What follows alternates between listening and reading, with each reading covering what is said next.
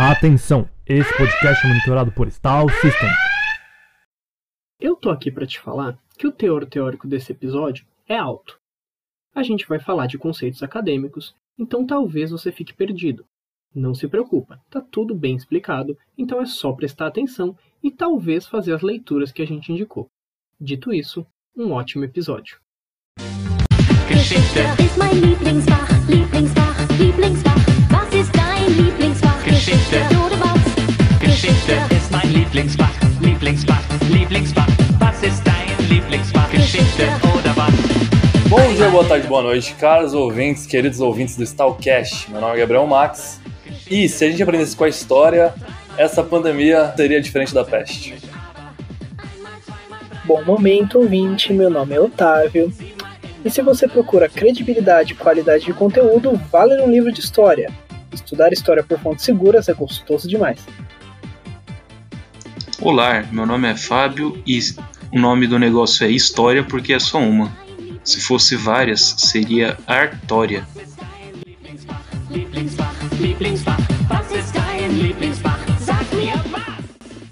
Então, hoje o que a gente vai falar é sobre história, no conceito da ideia mesmo do que significa história. Né? E para isso a gente tem dois historiadores aqui na mesa e uma pessoa que não entende nada, que serve para equilibrar o rolê, né? Afinal, a cada duas pessoas que sabem algo, uma tem que ser idiota.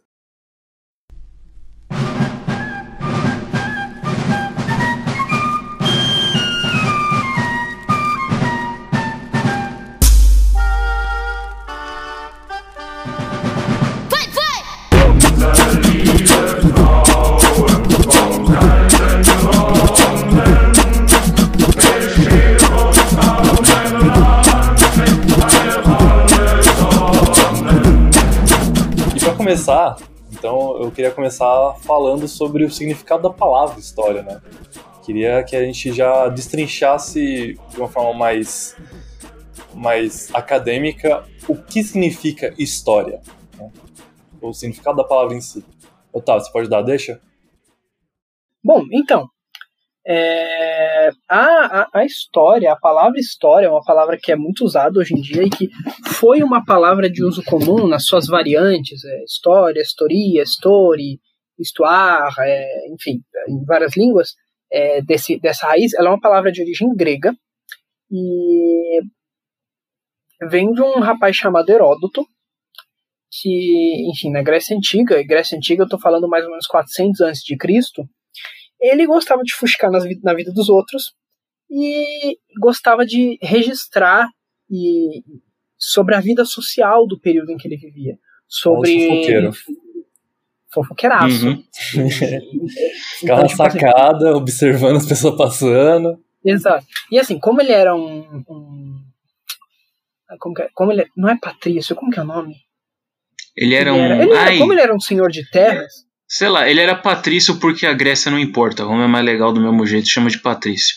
Eu vou, inserir, eu vou, vou inserir na edição a palavra que, que vocês querem É, é, usar. é, ele era a de versão forma- grega de um patrício, um cidadão, sei lá, eu não lembro de onde ele era, mas um cidadão grego de uma cidade, estado, de uma polis. Ele, enfim, tinha escravos e ele não tinha que trabalhar para sustentar. Provavelmente ele tinha escravos, a família dele tinha escravos. Ele não tinha que Uhum. trabalhar para sustentar, portanto, ele tinha tempo e dinheiro para fazer essas coisas. Então ele viajava pelo, por esse mundo greco-asiático e, ia, e, e, e o que ele via, o que ele ouvia, ele registrava. E ele chamava esse registro, essa pesquisa, essa investigação de história. E é daí que vem a palavra história que vai se desenvolvendo ao longo do tempo. O Otávio, eu poderia dizer que ele é um repórter? Cara, assim, é, É o uma, primeiro é jornalista. interessante. Ah, não! Meu Deus! Ó, isso prova que pra ser jornalista não precisa de faculdade. E aí eu tô Exato. agredindo, tô agredindo viamente o André e a sua André. formação. André, salve André. É, tipo assim, ele, ele não era um jornalista no sentido de breaking news, de tipo, ele anotava o que estava acontecendo na hora. E, e pegar sair gritando pelas pessoas na rua, né? As pessoas, ai, galera, esta, esta. acabou de beijar ciclano! Mas, é, é, só para dar um exemplo do que ele fazia, ele, por exemplo, registrou as guerras médicas, as guerras dos gregos com os persas, que eram chamadas também de medos, por isso médicas. In- Inclusive, a gente não vai fazer enfim, nenhuma as cifras piada com isso porque é muito fácil. E não tem graça. Porque né, é uma guerras piada médicas. muito fácil, sem graça. Ah, eu, eu, eu, eu tô A gente gosta de muito não desafiado. falar. Ah, quer. E, e- e aí ele, ele, inclusive, ele cita cifras de tipo, números de, de exércitos que são muito claramente impossíveis. É, tipo, sei lá, 300 mil de cada lado no mundo antigo é meio absurdo, assim. Ele, ele, ele tem esse fake, ele manda esse fake news na- no, no ao vivo e a Cara, cores? É, é que assim, é o que acontece? História só passa a ser científica a partir de um determinado período. Na antiguidade ela não Hum. o era. O registro, ele, ele tinha objetivos que não ser reportar objetivamente o que aconteceu. Então, peraí, um calma. exemplo dessa. Hum, Então, calma aí. Então a gente tá dizendo que basicamente ah, o significado da palavra história vem de um cara que começou a, a registrar o, o, o mundo contemporâneo daquela época, né? O dia a dia Sim. dele. Tipo assim, ele, ele viu as guerras dos médicos acontecendo, né? A vacina não saía, saía a vacina não. Desculpa, Pô, eu não não, aguentei. Eu não aguentei, Fábio, me perdoa. Eu não aguentei.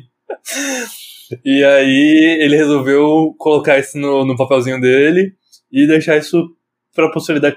É, dá pra saber qual que era. Ele, ele chegou a registrar qual que era o motivo do porquê ele fazia isso? Ou é realmente tipo. É interessante, ele era mesmo pra posteridade ou ele só fazia?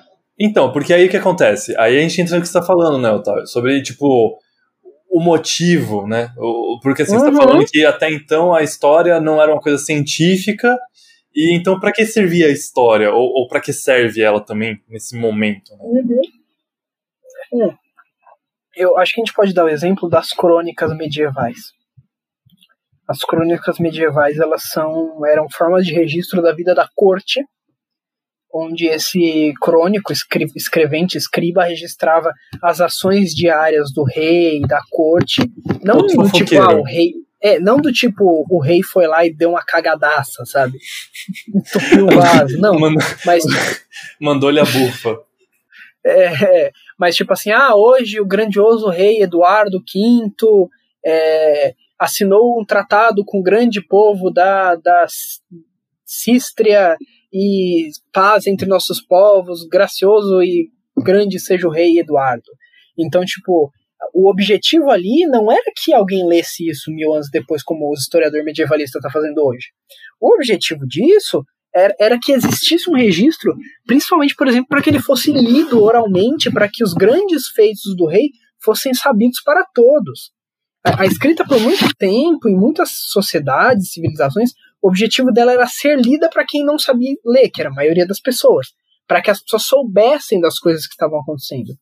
Então era um bagulho E meio. que- Era um bagulho meio. meio secretário repó- repórter mesmo, né? Uma coisa Tipo jornalística. isso, cara. Tipo isso. E outra coisa, né? O historiador. Inclusive tem não- a. Inclusive tem a, a questão de propaganda, às vezes, né?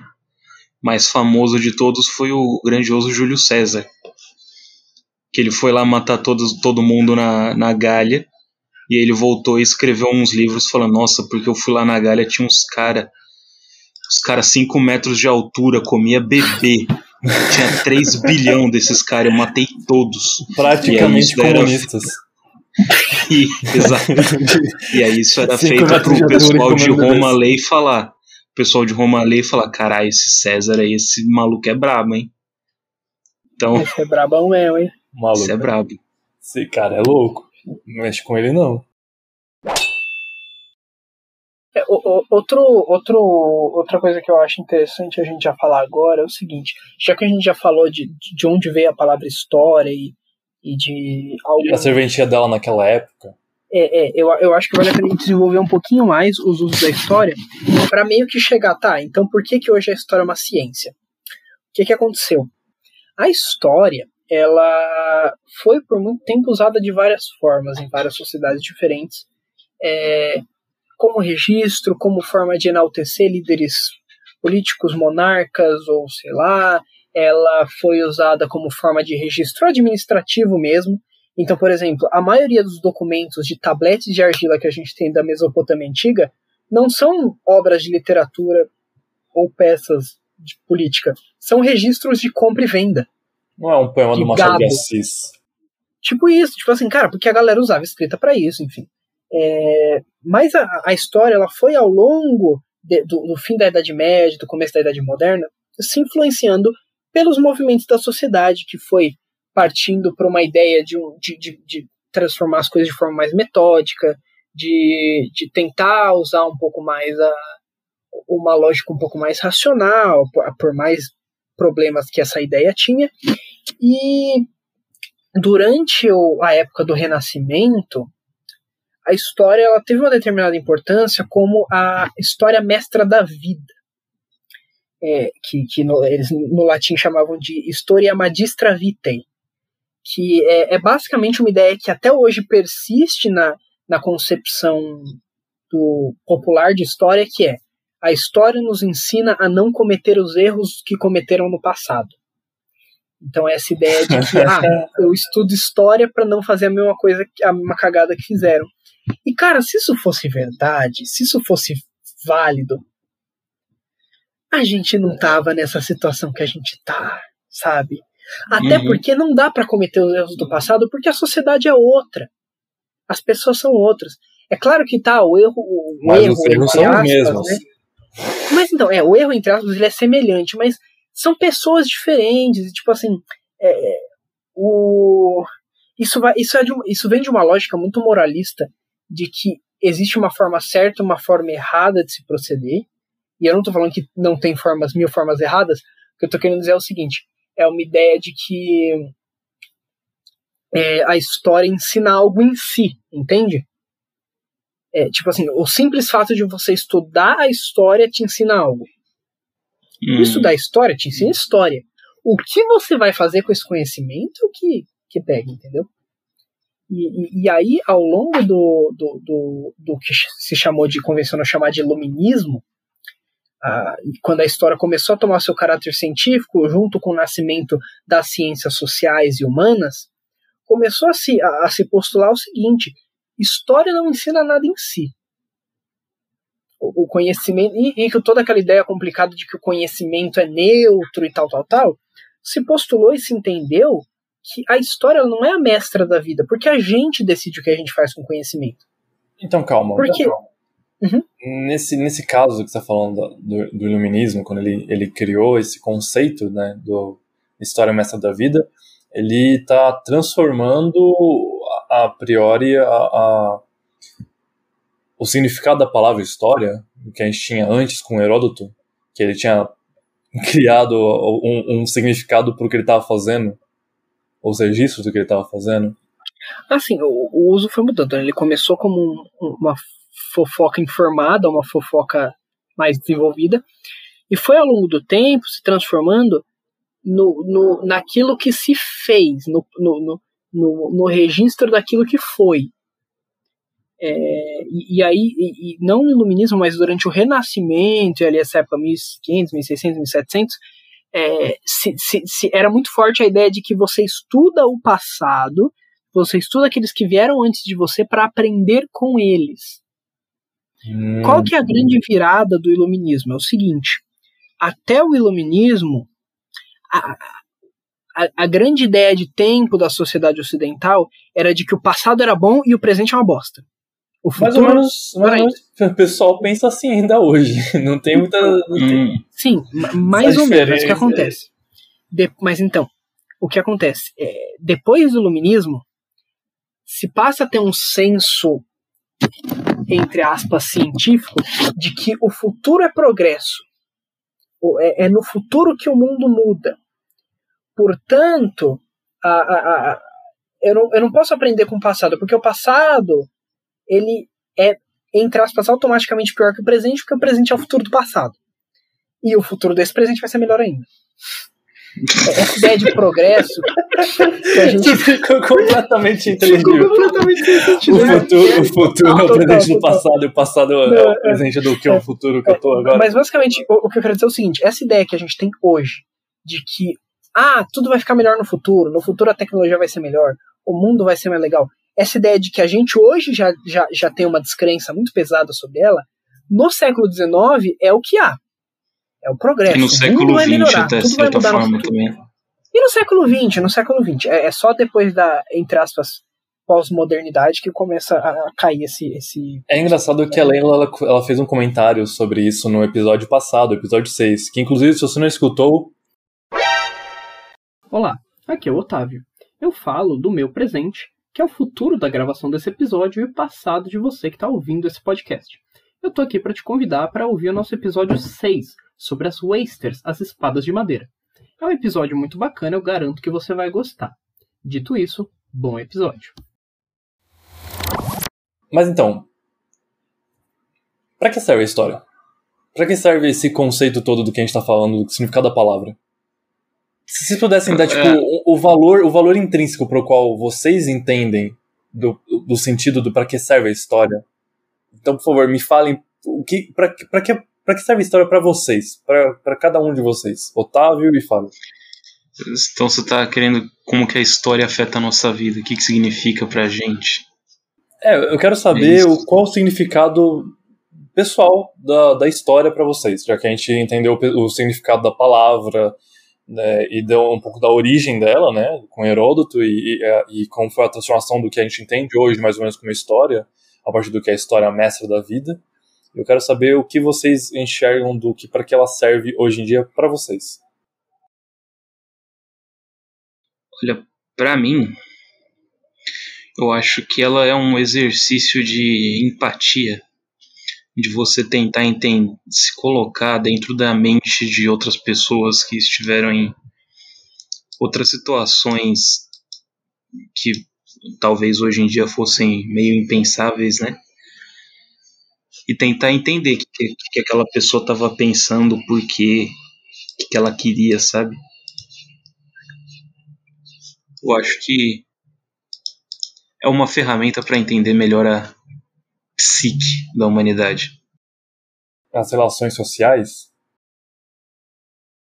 Sim, de certa forma também. Mas tipo, ahn, para mim a história é meio que o é que eu odeio ter que me colocar nessa posição, mas é meio como se fosse um RPG, sabe? Seu pior inimigo, Fábio. Porque o que, que, o que, que o RPG é? Você se imagina numa situação absurda e você imagina o que, que aconteceria, né? Tipo, o que, que você faria, como que seria X se o mundo fosse Y, sabe? Eu acho que a história é meio que um meio científico de você fazer esse exercício. Tipo, se eu tivesse numa sociedade que funciona de forma tal, como que eu seria, como que eu agiria? Deu pra entender? Ficou Então, esotérico. você, a história é uma ferramenta de.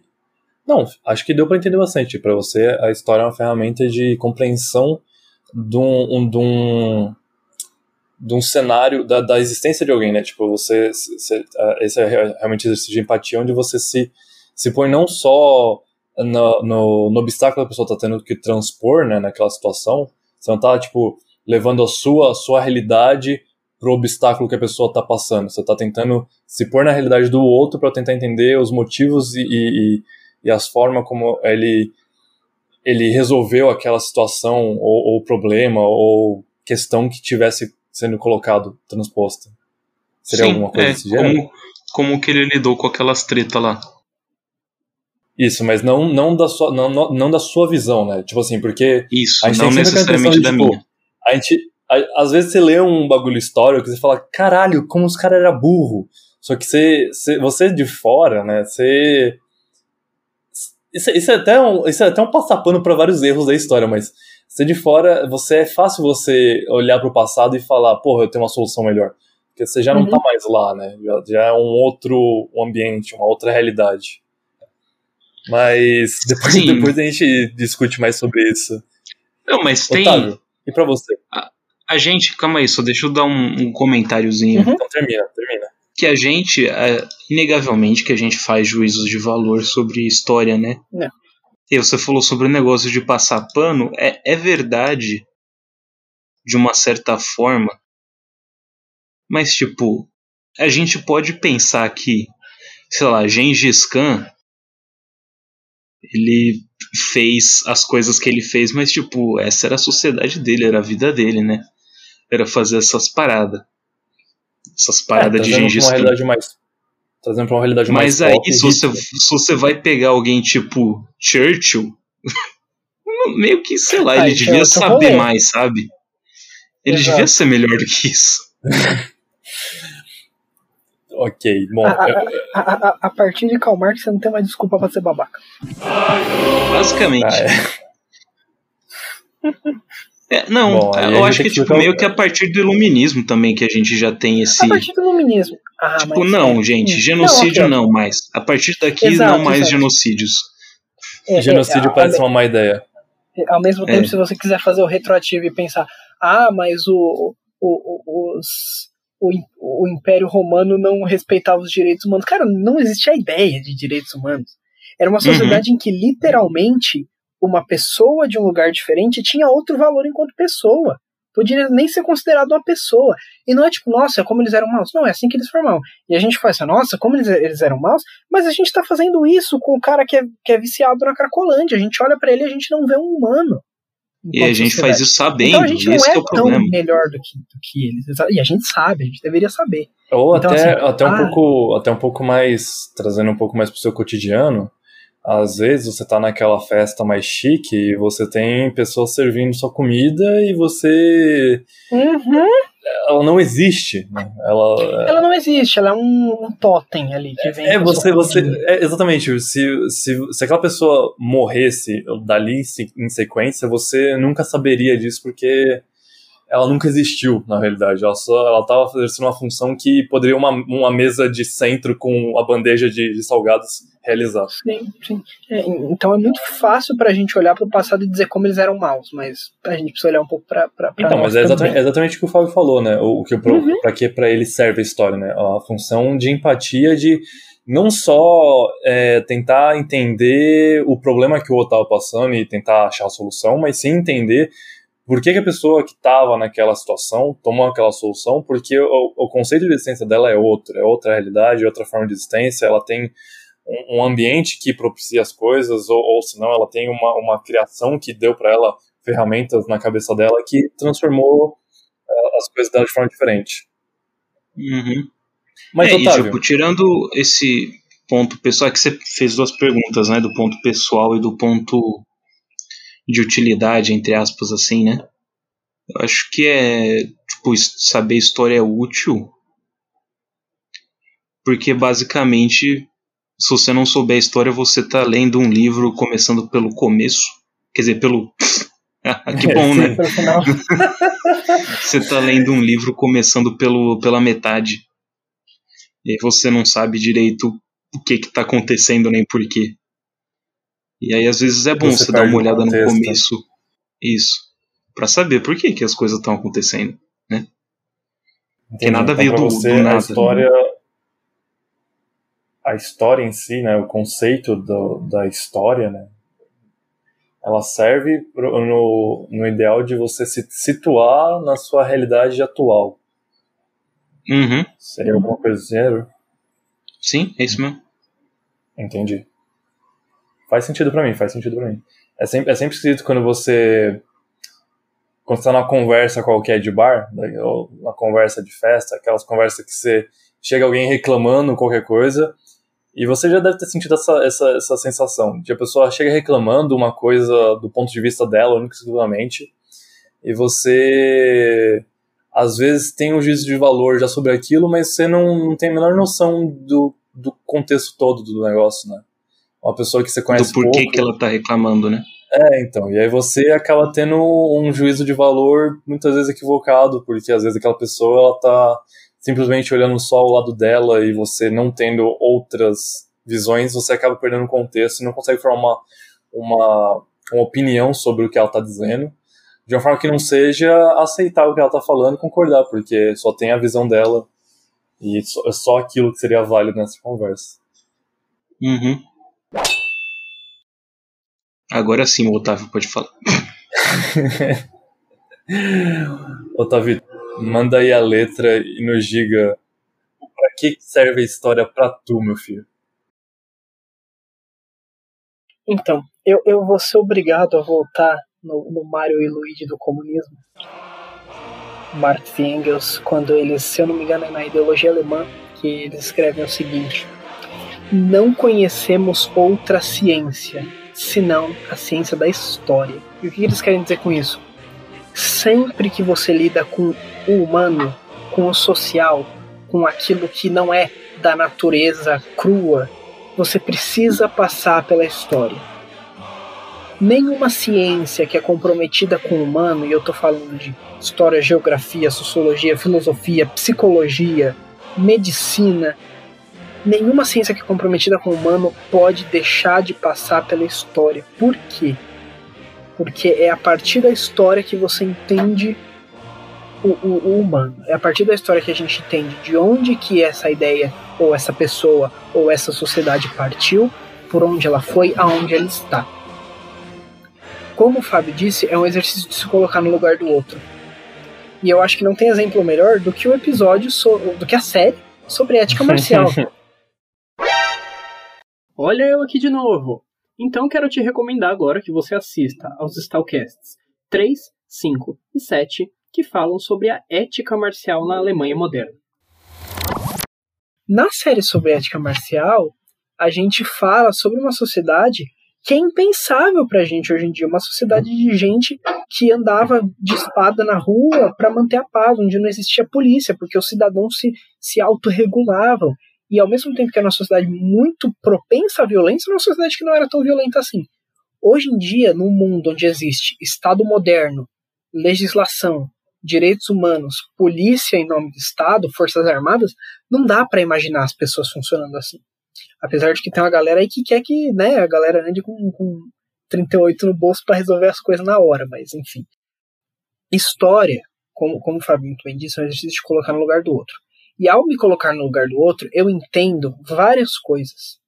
Eu entendo, primeiro, que a minha medida de mundo não é a única, que o meu modo de ser humano não é o único.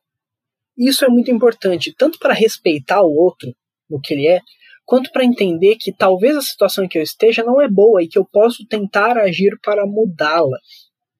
História funciona para entender que o mundo não foi sempre do jeito que ele é e ele não será sempre do jeito que ele está.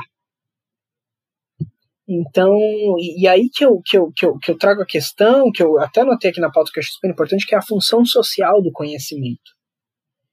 É impossível, para mim, Otávio, é impossível que um historiador não se posicione e não haja no sentido de transformar a sociedade em algo que ele, que ele acha que é melhor do que está. O historiador ele vê, o, como o Fábio falou, a psique da humanidade, ele rasga o véu e vê a alma da humanidade, ele percebe que não tem nada lá. Não tem uma essência, não tem uma natureza. E, e ele percebe que a natureza é aquilo que você faz da humanidade. Então, não vale a pena pensar, ah, não, a gente vive dessa forma, por exemplo, é, recebendo salário mínimo e se ferrando todo dia, porque tem que ser assim. Não tem que ser assim.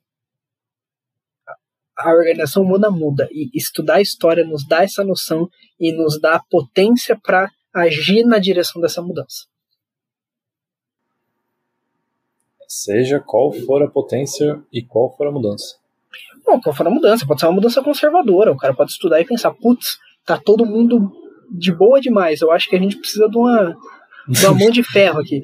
A gente precisa de uma nova ditadura. Por que não? né? É. Inclusive, Stalker falando de cancelado. ditadura.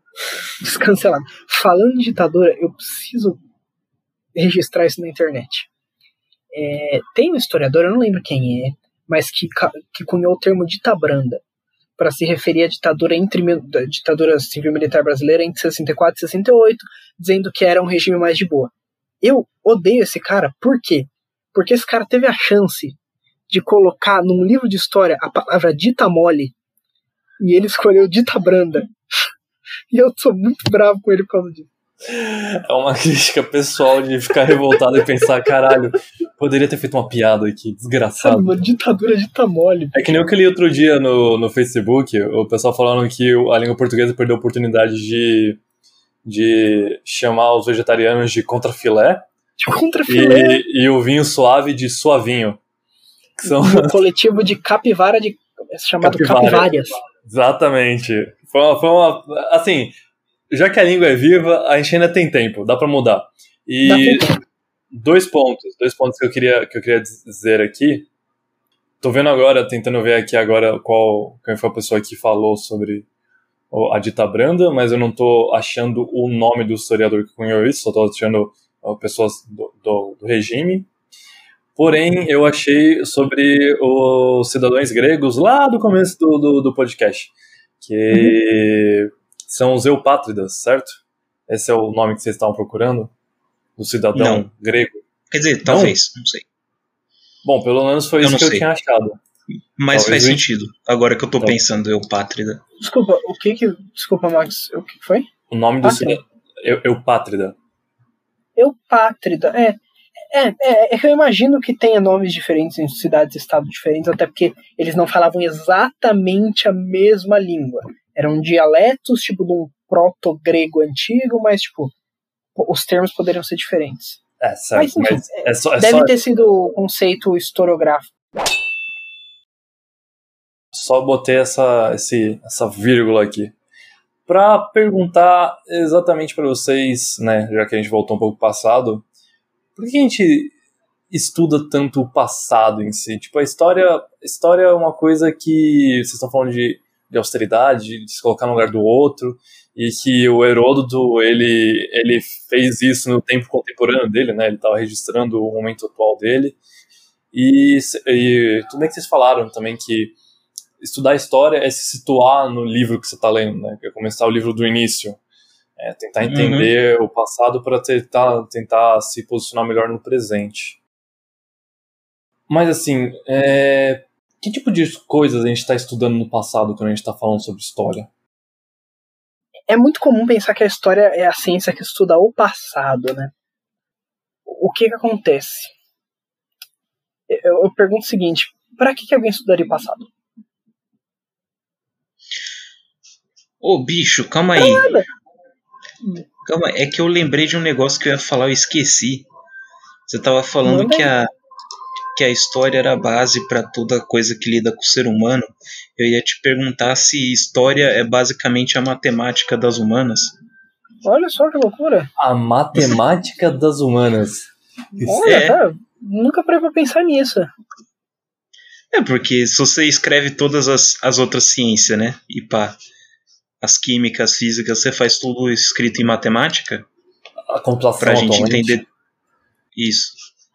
A gente, Dá pra, pra, pra gente fazer isso com a ciência humana, a gente é história, história é matemática da ciência Então, se a gente humana. fosse dividir o mundo em dois, dois pedaços, seria literalmente matemática e história. É isso que você está propondo.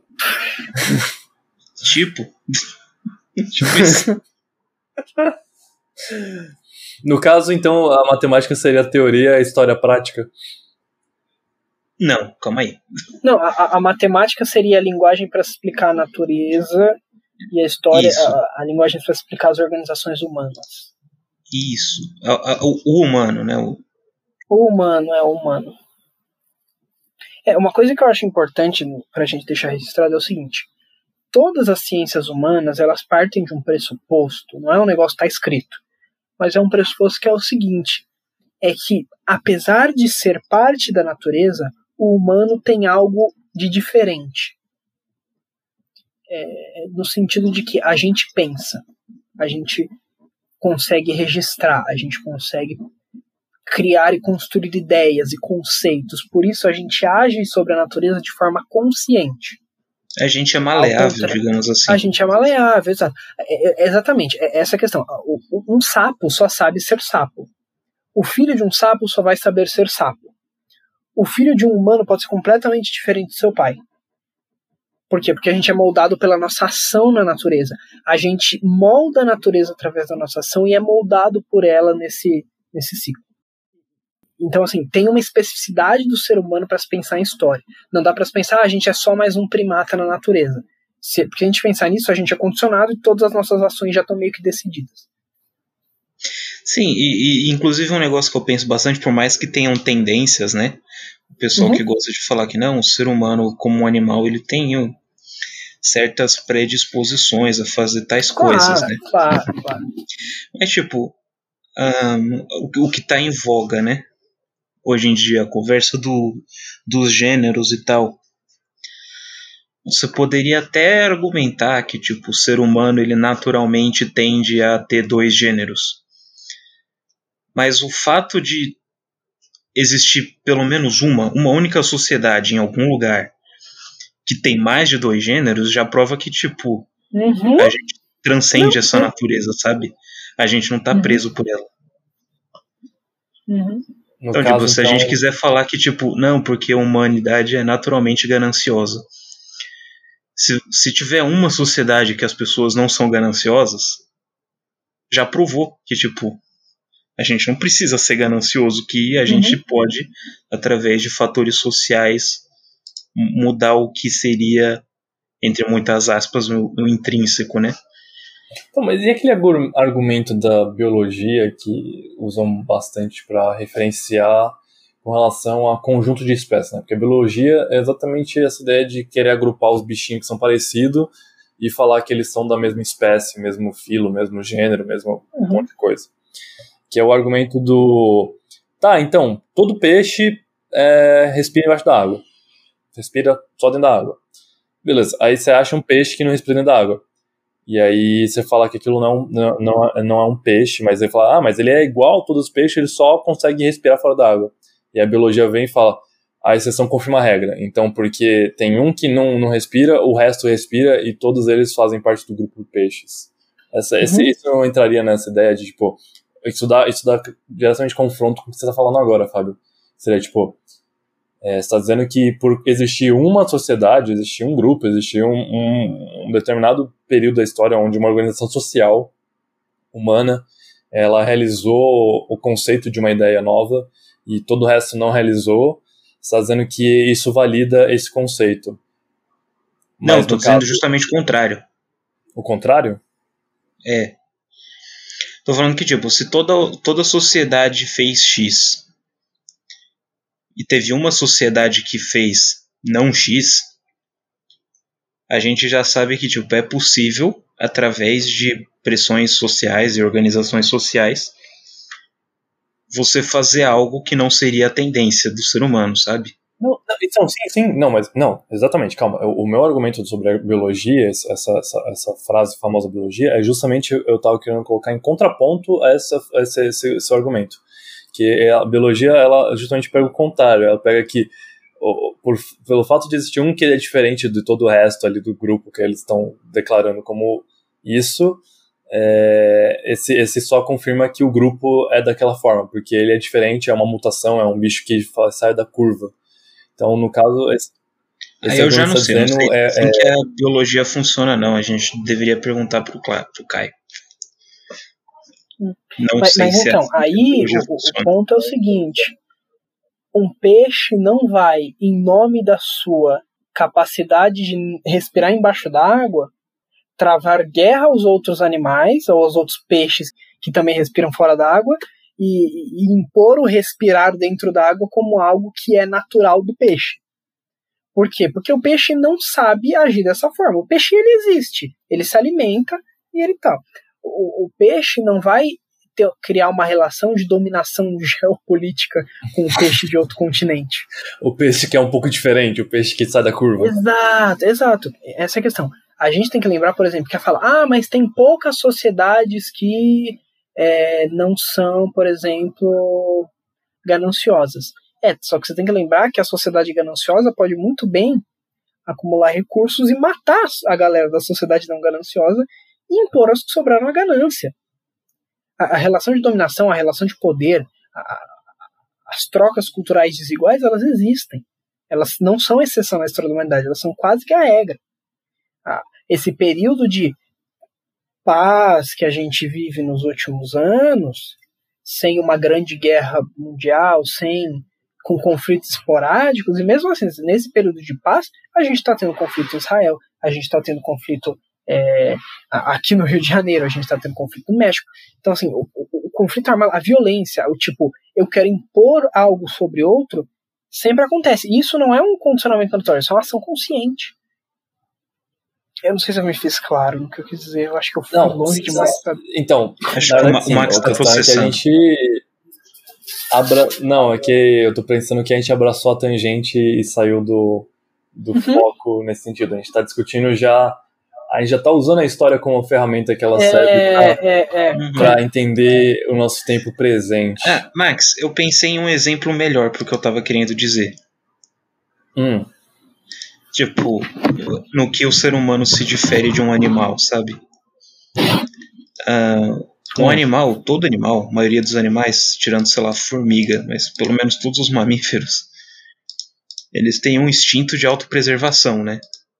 Um, um instinto de não se matar de graça. Concorda? é. Eu acho que sim. Eu acho que o Caio deve ter exemplo de algum animal que se mata de graça, mas. Mas. Ah, Enfim. Mas o ser humano, a, a gente poderia argumentar que o ser humano também tem essa tendência de não se matar de graça. Mas a Uhum. gente tem ao mesmo tempo É, por exemplo, você. a Primeira Guerra Mundial, que, que era basicamente muitas pessoas se esforçando muito para morrer de graça. Contra aquilo que seria, digamos, o, o seu imperativo biológico, sabe? Que seria não se matar de graça. Mas elas iam lá e se matavam de graça. O Deu- deu suicídio entender? não entraria nessa, nessa, nessa ideia? Sim. A ideia de tirar- A, a gente, É, a, a gente é eu, tão eu tava, eu, é que eu tava que querendo gente. me manter no negócio das pressões sociais. Porque o você se matar na Primeira Guerra Mundial era uma pressão social. Ah, Então, mas tipo, isso daí seria um também exemplo é de, tipo, social. através de uma construção social, a humanidade faz algo que seria contra um, um próprio instinto animalesco de sobrevivência, Uhum. sabe? Só através da sociedade, não tem mais, mais nada. Não tem. Você não ganha literalmente nada por se matar na Primeira Guerra Mundial. Tipo, por que, que você ia lá é- e você ia subir a trincheira e correr no meio da metralhadora? Não tem pra quê. Literalmente não tem pra quê. E aí você fala, ah, é, aí você fala, ah, é porque eu tô fazendo pelo meu país. O que, que é o seu país? É um conceito, é uma ideia. Não tem materialidade. Você tá fazendo isso por algo que não existe, que não, você, não- tem como tocar. Então, tipo, o humano tá literalmente reprogramando a sua, a sua tendência natural em nome de algo que nem. que, que ele criou e que, com que ele se relaciona. Tipo assim, a, a, a potência da ação consciente da- do, do não agir na tendência natural é muito grande no ser humano. Apesar dele muitas vezes agir.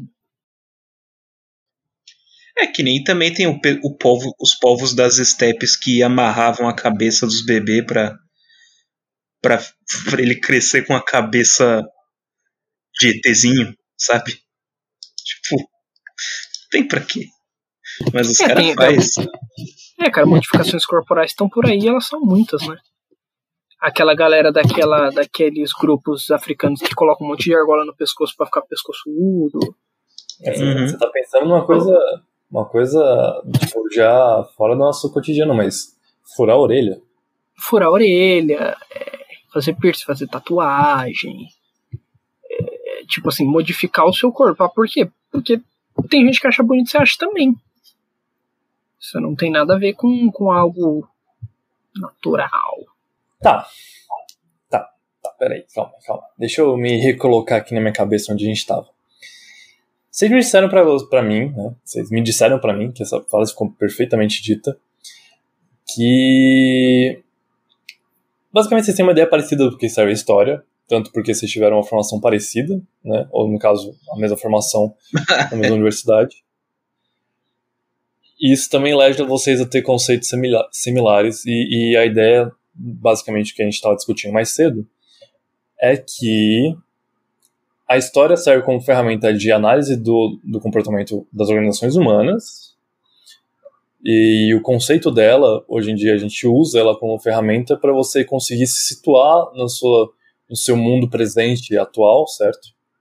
Para poder poder criar suas próprias concepções sobre o que você, onde você vive, o que você interage, como você acha que isso é certo ou errado, né? Criar sua própria realidade a partir do conhecimento que você tem. Mas assim, o... onde começa a história? Em que momento Pô, que o Otávio a acabou pode- de falar que é na Grécia, mano. Não, Você tá não. Eu quero dizer assim, onde começa, eu começo a chamar algo de história? Tipo, quando que aquilo passa a ser história, né? Porque a gente tem a ideia de, por exemplo, sei lá, a ditadura. Foi há quase 60 anos, é isso? Eu tô, tô enganado com o começo? Começo ou final? O começo. Foi, foi quase Começo 60 anos. isso. 64, 94, é, é. Quase 60 anos já de, Falta de 3 idade. anos. E a, gente, e a gente olha isso com aquele aspecto de, ah, isso é história. Pá, por quê? Porque tá velho. Tipo, eu posso chamar o dia de ontem de história? Eu posso falar que. que. O meu passado de agora, tipo assim, essa hora que a gente passou aqui conversando até esse momento, eu posso chamar o início do, do podcast de história. De quem começou a ouvir de passado aquilo, de história aquilo. Aquilo virou parte da história. Olha, eu sou um supremacista histórico. Eu acho que, tipo, tudo é história já. E foda-se. Sociologia é história. O estudo presente é Jornalismo história. é história. Isso. Isso daí é a minha, minha visão de supremacista histórico. Então, então tá, me discorre por, por que, que você pensa dessa forma? Por que, que você acha que o presente. O, o presente não, né? O, o momento, o momento contemporâneo que a gente vive, tudo que passou previamente, logo agora, já vira parte da história. Por que, que você diz isso? Então, meu caro Max, o Otávio eu acho que ele vai poder falar isso melhor, mas é porque aí, basicamente tudo que a gente falou estava levando ao ponto de que a história não é uma coisa, a história é um método. A história é um estilo de vida, entendeu?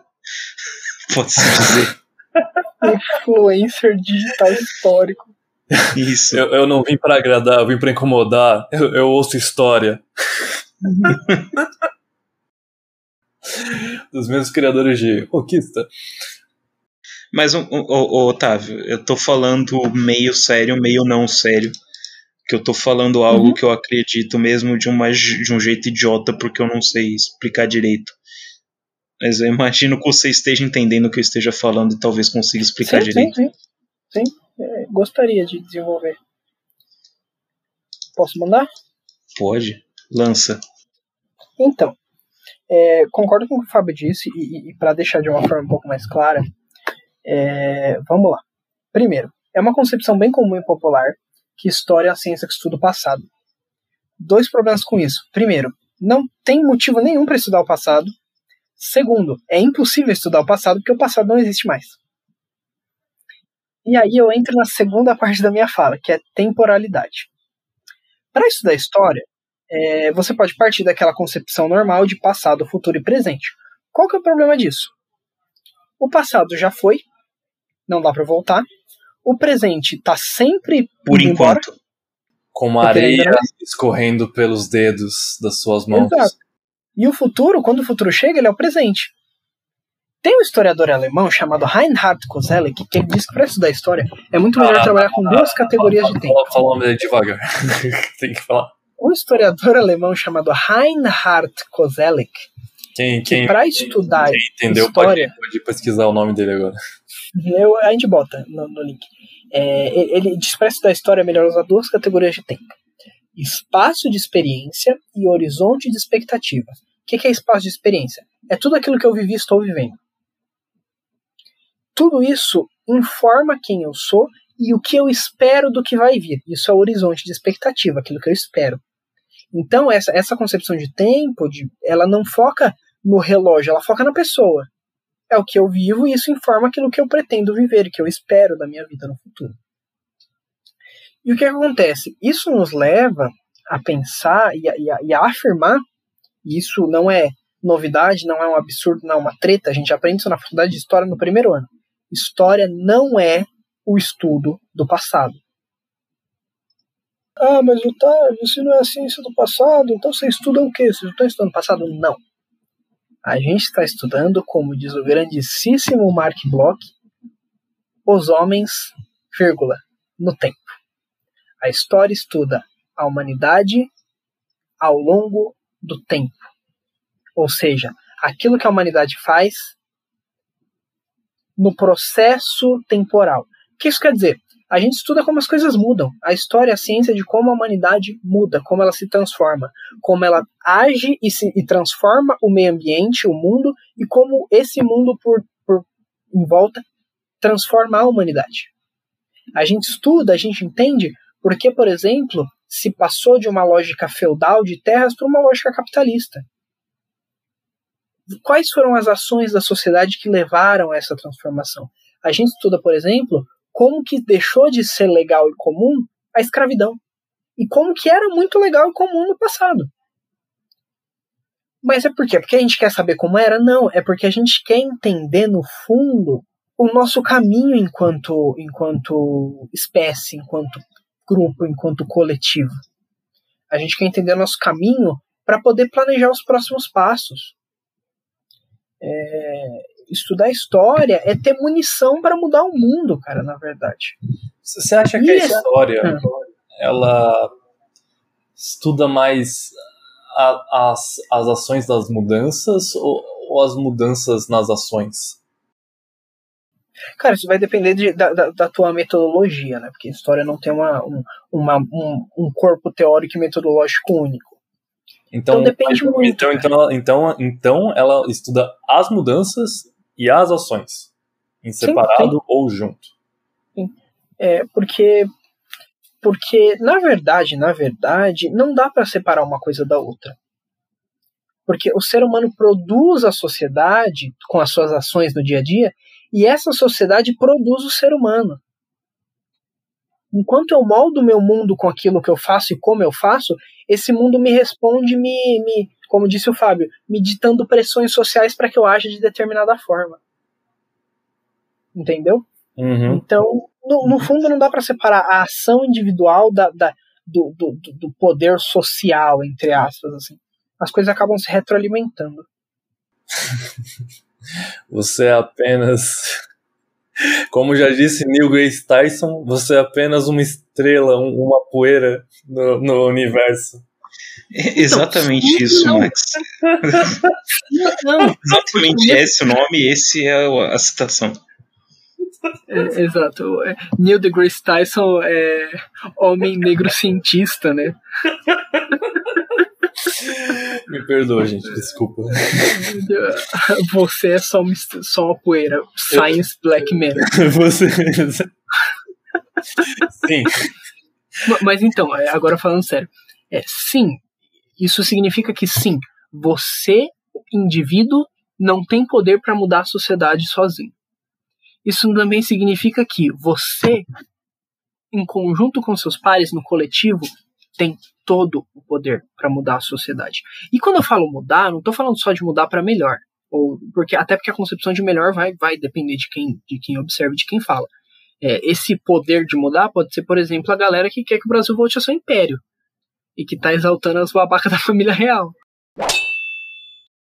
Agora que a gente já deu um, um, um panorama bem, bem grande, não bem grande, dá pra ir bem mais profundamente e discorrer bem mais, mais a fundo de cada assunto que a gente foi, foi dito, mas a gente já a gente já deu uma discussão boa sobre o que seria a história no sentido no sentido da palavra, do significado, o que seria a história como a gente conhece ela hoje, o que seria a história é, e como vocês entendem a história, né? Como o historiador entende a história, e, e que a gente até chegou a algum tipo de conclusão que seria não que seja a conclusão final, né? Porque eu não, eu não vou me dar ao, ao- ao privilégio de, de tentar dizer o que, que seria a história com, com todo o meu parco conhecimento. Mas você, como o Fábio citou, que a história é um método, né? É uma E um ferramenta estilo de vida. em um estilo de vida. Eu sou história. É, e não simplesmente uma coisa que existe no tempo, que a gente vê um livro e fala, ah, isso daqui é um livro de história, isso aqui é um, só faz parte da história, isso é uma, não é uma, uma, uma coisa que dá para se palpar tão, tão facilmente. Mas então eu, eu queria entender agora a gente dá um, um breve. Isso tem que ser bem breve, porque nosso tempo está ficando esgotado aqui, mas. Me explica aí, como é que a gente estuda a história, então? Tipo, a gente passou por algumas. algumas alguns exemplos, né? Bem. tipo, bem simples do que vocês foram comentando, dá pra ter uma noção de como foi feita a história por Heródoto, pelos, pelos iluministas, não iluminatis, mas pelos iluministas. Mas como é que é feito o estudo da história hoje em dia, tipo, por um historiador, no caso, vocês, e já que a gente já entende do porquê que a gente estuda a história, né? Do porquê, para que, que a história serve e o que significa a história. Então, como é que a gente faz história? Como é que a gente estuda ela, no caso? Né? Como é que a gente faz a, o conhecimento histórico se expandir ao longo do tempo, já que, como você mesmo mencionou, Fábio, a história para você é uma coisa que, a partir do momento que já, já aconteceu, não importa quanto tempo no passado, ela já faz parte da história. Pergunta, não? e essa foi a resposta. Obrigado por assistir até aqui. Fiquem com o nosso próximo episódio. Otávio, você que vai fazer mestrado, o que que você tem a dizer sobre isso? É, o, o, Vou o, fazer Fábio, mestrado em sociologia, bicho. o Fábio vai abandonar a carreira de história e ir pra, pra diplomacia. Vai virar um lobby diplomata. É, É, não, tá, mas então. É, tipo assim, a gente fala, ah, mas a história não é ciência do passado, mas, mas no entretanto, o, que isso quer dizer é que o nosso objeto de conhecimento não é o passado. Porém, a gente se debruça sobre os registros do passado para entender a história. Até porque a gente precisa desse registro. Tipo assim, a missão final da história não é saber o que aconteceu. Mas para se chegar à missão final da história, você precisa saber o que aconteceu. saber o que aconteceu. Exato. Então, a gente tem formas para fazer isso. Qual que é a primeira forma? São as fontes. O que que são fontes? Fonte é algo de onde sai algo. Uma fonte de água é um buraco de onde sai água. Uma fonte histórica é de onde o historiador tira a sua água. É, uma fonte histórica é um vestígio desse passado. É algo que sobreviveu ao tempo. O que isso pode ser? Um milhão de coisas. Pode ser a Como, saudade é, dela que sobreviveu ao tempo. pode ser a saudade dela que sobreviveu. Beijo, É, Paulo, te amo. Qu- quando a história ciência começou, lá no final do século, lá no começo do século XIX, a noção de fonte era muito restrita. Fonte para esses historiadores do, do- do- de 200 anos atrás era eram documentos oficiais de Estado para falar das grandes narrativas históricas dos presidentes, dos reis, enfim. É, ao longo do tempo, a noção de fonte foi se ampliando e hoje ela é muito ampla. Por quê? Porque os historiadores perceberam que dá para saber sobre a humanidade de várias formas. Então, uma fonte histórica pode ser um documento de Estado, uma fonte histórica pode ser um, um livro de poesia que sobrou do passado, uma fonte histórica pode ser pintura, uma fonte histórica pode ser uma imagem, uma fonte histórica pode ser uma carta escrita por um Zé Ninguém para outro Zé Ninguém. Uma, Uma fonte, fonte histórica, histórica. pode ser um e-mail, uma fonte histórica pode, Pode ser ser um um post no e-mail. Facebook. Pode. Um post do Facebook, um meme. Uma fonte histórica pode ser, por exemplo, algo que não está numa materialidade. Por exemplo, uma cantiga de roda. Uma história que é contada oralmente de uma família ou um grupo ao longo dos anos. Uma, fonte histórica pode ser a memória de um povo sobre algo que não está necessariamente registrada em, em algum lugar. Então, fonte histórica pode ser mil coisas diferentes. Claro, cada uma delas é tratada de uma forma diferente, ela é, é submetida à crítica de uma forma diferente, mas se tira a história das fontes. O que é fonte? É tudo que a humanidade produz de material e imaterial. E, e a seja, partir disso o historiador trabalha. Hum. Qualquer coisa. Qualquer coisa, cara, qualquer coisa. Porque tudo vale. É claro que cada coisa vai produzir um resultado diferente, né? Então, por exemplo, de uma pintura renascentista, você não vai tirar é, qual que era o funcionamento do da logística portuária de Veneza, a menos que seja um quadro específico sobre um porto. É, se for um quadro sobre, sei lá, a, a Vênus, você não vai tirar isso. Mas você vai tirar, por exemplo, as noções de beleza daquele povo, daquela sociedade. Então você consegue trabalhar com tudo, cada coisa de uma forma diferente. Aí você fala, beleza, o historiador pega essas fontes ele faz o quê? E ele escreve o que elas querem dizer, tipo, ele, ele pega o, o, o- o texto lá, né, sei lá, uma carta de diplomacia medieval, ele só publica ela, ó, essa é a história medieval, tá aqui. Não. Por quê? Porque ele precisa que isso faça sentido. Porque o grande negócio da história é que a gente não simplesmente diz o que as nossas fontes nos dizem. A gente estabelece relações entre elas. Porque se fosse só para trabalhar com os fatos indisputáveis, a história seria muito chata. A história seria uma coletânea de datas e acontecimentos. Ah, dia tal aconteceu a queda da Bastilha. Dia tal, Napoleão tomou o poder. Tá, mas qual é a relação de um com o outro? E é a partir das fontes que a gente tenta esboçar essas relações. Como que isso é feito?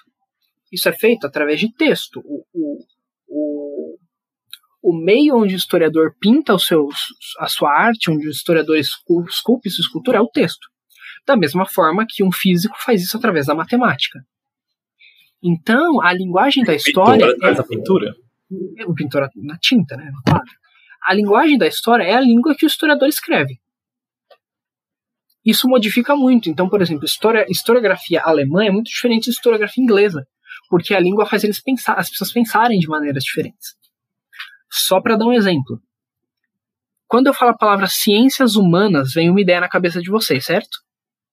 Imagino que Uhum. sim. Quando eu falo ciência do espírito, a ideia é a mesma? Não, aí já vira Não. jovem místico e ela, é sai do difer- canal. ela é jovem mítico. Mas é exatamente essa palavra que os alemães têm para designar ciências humanas. Geisteswissenschaft, ciência do espírito. Porque a língua deles condicionou eles a pensar a humanidade de uma forma diferente. Então, o, o- o texto expressa a- aquilo que o historiador quer dizer e isso pode vir de várias formas. E aí você pensa assim, tá, mas o historiador só vai atrás das fontes? Ele só vai atrás dessa, desse registro? Não tem uma- um material muito rico por historiador que é a historiografia. O que, que é historiografia? Historiografia é o acúmulo de conhecimentos produzidos sobre história, Ou seja, por historiadores ou por pessoas que manjam do assunto. Ah, vai parar de ler as fontes originais e começar a ler as pessoas que leram as fontes originais. Exato. Oh, porque pensa o seguinte: você fala, ah, eu quero estudar documento, eu quero estudar, sei lá, poesia macedônica do século Poesia IV. Macedônia. É, deu um exemplo cagado aqui. Poesia macedônica do século IV a.C. Aí você vai lá, ah, eu vou lá e vou ler o documento. Qual que é o problema?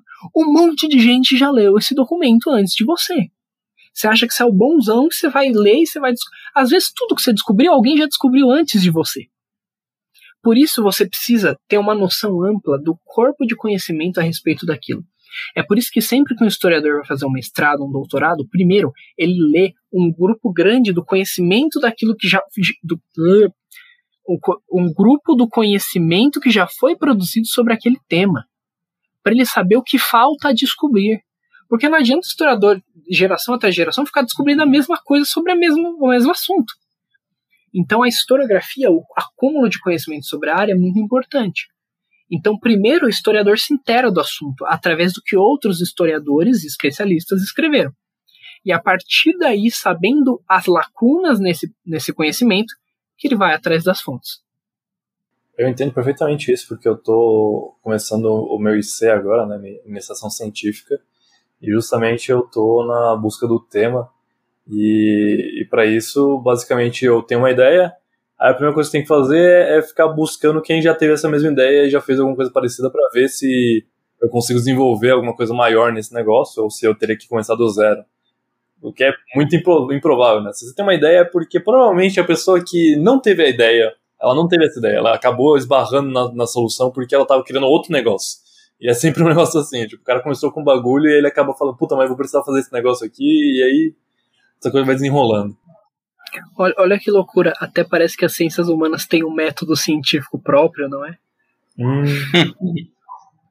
Até parece que a gente não é um bando de maluco escrevendo texto na nossa cabeça.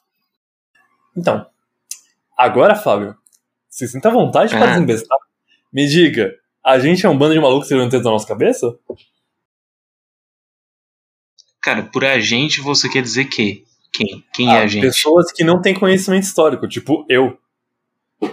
Se eu resolver escrever alguma coisa sobre a poesia macedônica do século IV a.C., pode ter certeza que vai ser a melhor escrita já feita no planeta. Mas se vai ser uma coisa que tem alguma relação com a realidade, já não garanto. Olha, Max, eu diria que a sua escrita, se ela for ruim ou se ela for péssima, ela é útil da, da mesma forma. Porque pensa assim, por mais que, que sei lá, vamos pegar um, um famoso, né? Porque a gente descobriu outro recentemente, mas ele não é famoso a ponto de eu me arriscar a dar ibope pra esse cara, nem que seja pra, tipo, nossos 100 ouvintes. Enfim, vamos pegar Mantém- o guia politicamente incorreto do caralho A4. Mantém É ele um lixo. isolado. É um lixo, certo? Ah, Tipo, uma bosta total. Mas se. Se eu pegasse. Não, eu quero entender a cabeça do. Do protofascista brasileiro médio. Porra, isso, esses guias politicamente incorretos são uma fonte histórica muito importante pra mim, entende? Uhum. aham. Então, digamos que você escreva um monte de merda sobre várias coisas. Isso daí me diz alguma coisa sobre a sociedade que você tá vivendo, porque você acredita que essas merdas que você tá escrevendo realmente fazem sentido de alguma forma. E qual é o espaço mental que você tá pra você achar que aquilo faz sentido? Entende? Então isso é, é- eu Porque acho que tem uma um validade histórica da mesma forma. Mesmo sendo um monte de bosta, eu ainda ocupo o espaço dessa existência, né? Sim, Então Não que seja um monte de bosta, as alguma- pessoas não acreditam em bosta simplesmente por nada. As pessoas não querem acreditar em bosta porque elas são idiotas. elas têm uma razão por trás daquilo que elas acreditam. Né? Não, sim, não não foi nesse sentido que eu disse bosta. Foi mais no sentido de, olhando do futuro pro passado, a gente vai falar: Meu Deus, esse cara é um retardado. Sim, Que nem. mas aí o, o jeito que você exprime o seu retardo, como você coloca forma nesse seu retardo, ele, ele diz muita coisa. E isso também é história no fim. I- Inclusive, é, inclusive, o humor é uma coisa muito difícil de se lidar em história. Pelo menos pra mim. eu- é, porque você vai. As, você vai. As fontes sempre assumindo, primeiramente, que a pessoa escreveu aquilo com uma intenção séria. De, mesmo. Pode ser tanto uma intenção verdadeira quanto uma intenção mentirosa, porém séria Uhum. é muito difícil de se pensar que, putz, a pessoa pode só estar fazendo uma piadaça, sabe? Um shitpost. e tipo, mano, isso quebra qualquer, qualquer tese, sabe? Porque, sei lá, vai que o cara. É, é igual aquelas canções cantigas de. Não, se a gente de- voltar para Heródoto, ele falando dos medieval. 300 mil, 300 mil soldados, ele podia estar fazendo só o, a anedota do, do mês. Poderia ser isso, Sim, se a gente sim. fosse pensar dessa E, forma. e, e aí a gente não tem como saber, velho, porque não tem mais registro, sabe? Só tem Inclusive, isso é o que fez. caga da história. Inclusive, é o que caga da história antiga. Muito pouca fonte, cara. Muito pouca fonte. Você tem que meio que imaginar muita coisa e tentar preencher, fazer um monte de leitura pra tentar preencher alguma coisa, mas fica difícil. Bom, mas eu acho É que essa que- discussão que a gente vai começar agora, ela vai ter que acabar por aqui. E É. vai ter que ficar pro, talvez, próximo episódio? Será que vai ter um próximo episódio? Não sei. Garantimos isso? Não tenho a menor certeza. Só, só, só pessoas autorizadas podem saber dessa informação. E eu acho que é nessa nota, então, que eu quero terminar o episódio, gente. Vocês têm alguma consideração final? Frase final? Algum, algum abraço que mandar pra mãe, pro pai? Sobre assim, palavras finais sobre esse episódio. Eu espero que ele não seja o último sobre o tema, porque a gente só começou, entre aspas, a falar de história. A gente meio que explicou mais ou menos o que é, mas ainda tem. Tá, e agora? O que a história faz? Quais são os problemas? Enfim, né? Sobre palavras finais. Acho que vale a pena dizer assim, cara, se você se interessa por história, rapaz, moça, menino, menina, menine, meninex, minono, ser humano? É, não, ou não, ser humano? e não humano também. É, não ser de pós-modernidade também. É, Ser, ser de matéria, matéria, ser matéria orgânica escura. ou inorgânica, matéria. Você, você que é algo e que não é e que não não também é não, algo, então ele não é. também não não é. Vo- Você que você, você, tu, se tem interesse por história, tenta ir além daquilo que te aparece, é, porque às vezes a internet, ou a TV, ou sei lá, a revista, ninguém mais lê revista hoje, é, elas estão bem intencionadas, mas têm objetivos escusos editoriais, ou enfim, ou eu, eu vejo muita gente no, no nosso meio da esgrima ser muito aquele cara do ah, eu conheço história. E aí o pack do cara que conhece história é tipo é, ah, não vá da Rússia no inverno. É, ah, o, o, os franceses só sabem perder guerra. E tipo, ah, eu gosto de história, eu conheço todas as armas da Idade Média. E tipo, velho, seu conhecimento de história não é que ele é pequeno, ele não é útil. A história não. Historiador não está preocupado qual era o nome da, da classificação da espada X que o fulano estava usando na, na Guerra dos 100 Anos. A gente quer entender a humanidade. É óbvio que tem gente que se debruça nessas coisas. É que isso faz parte do entendimento da humanidade. Isso né? faz parte do entendimento da humanidade, claro. Mas, tipo assim, isso é até um rolê mais arqueológico do que histórico. Mas o que, o que você está Porque- dizendo, Otávio? Você está querendo dizer, então, para as pessoas literalmente é, buscarem aprender a ferramenta, como o, o, o Fábio disse, que é um método. Exato, É exato. uma um método. coisa que dá para ser aplicada de várias formas, e aí o lance é você aprender como usar essa ferramenta, usar esse método. Exato. E, e como você aprende isso? Não vai ser em cinco minutos, não vai ser com, com, com um vídeo só. Pode ser com vários vídeos, mas eu acho que, tipo assim, a leitura é inescapável. Esse podcast leitura é não é o suficiente para Não começar. é o suficiente. A leitura é densa, ela é teórica, mas ela é essencial, cara. Essa ideia de que educação, ela, de que o conhecimento, ele é só diversão, alegria e pula-pula, é mentira. É mentira. Eu amo história. Entrei na faculdade de história e eu pastei. E eu apanhei. Eu, tipo, Eu vou assim, cortar, eu vou cortar essa parte do podcast, com certeza, porque você tá desanimando o público. Gente, Não, é o o que eu tô seguinte, falando é o seguinte: busque desculpa. conhecimento. Busque conhecimento. busquem conhecimento. Não, mas agora falando, o que eu quero dizer é o seguinte: se você está interessado, entenda. Não vai ser a coisa mais deliciosa do mundo entender teoria por trás da história. Mas o, o- depois, quando você termina, é, é show de bola. Porque tem gente que gosta. Quando você chega no fim da história. quando você termina, assim, quando você morre. Quando você acaba é, a história, é, exato. Quando a humanidade acaba, é muito, muito bom. como o É. nosso querido Rafael Raposo já citou uma vez, se Deus quiser, cedo ou tarde, um dia eu morro e essa merda acaba. Não, Pois mas, é. mas, mas sério, é, acho que a minha fala pode ter parecido pessimista. O que eu quero dizer é o seguinte: conhecimento exige esforço, do mesmo jeito que criar músculos exige esforço. E que Vale pena. jornalismo de qualidade exige recursos. Exige recurso, realmente.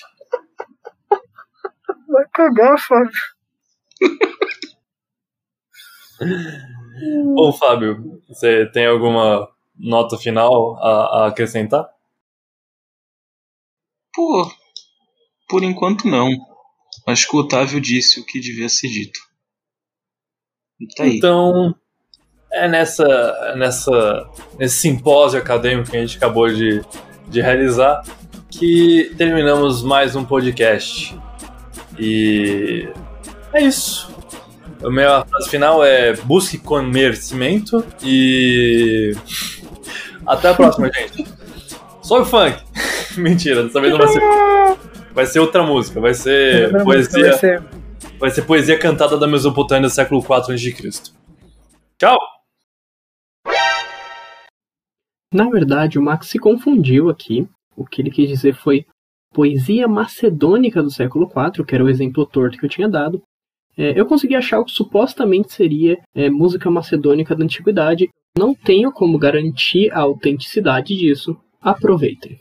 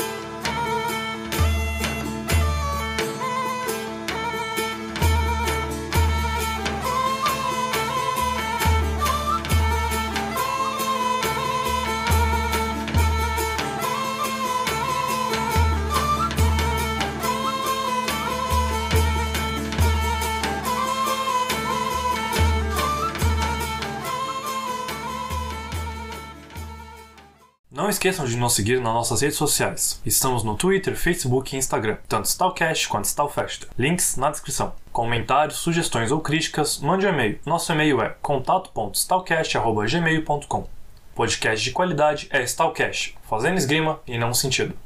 O Ministério da Saúde adverte. Recusa imitações.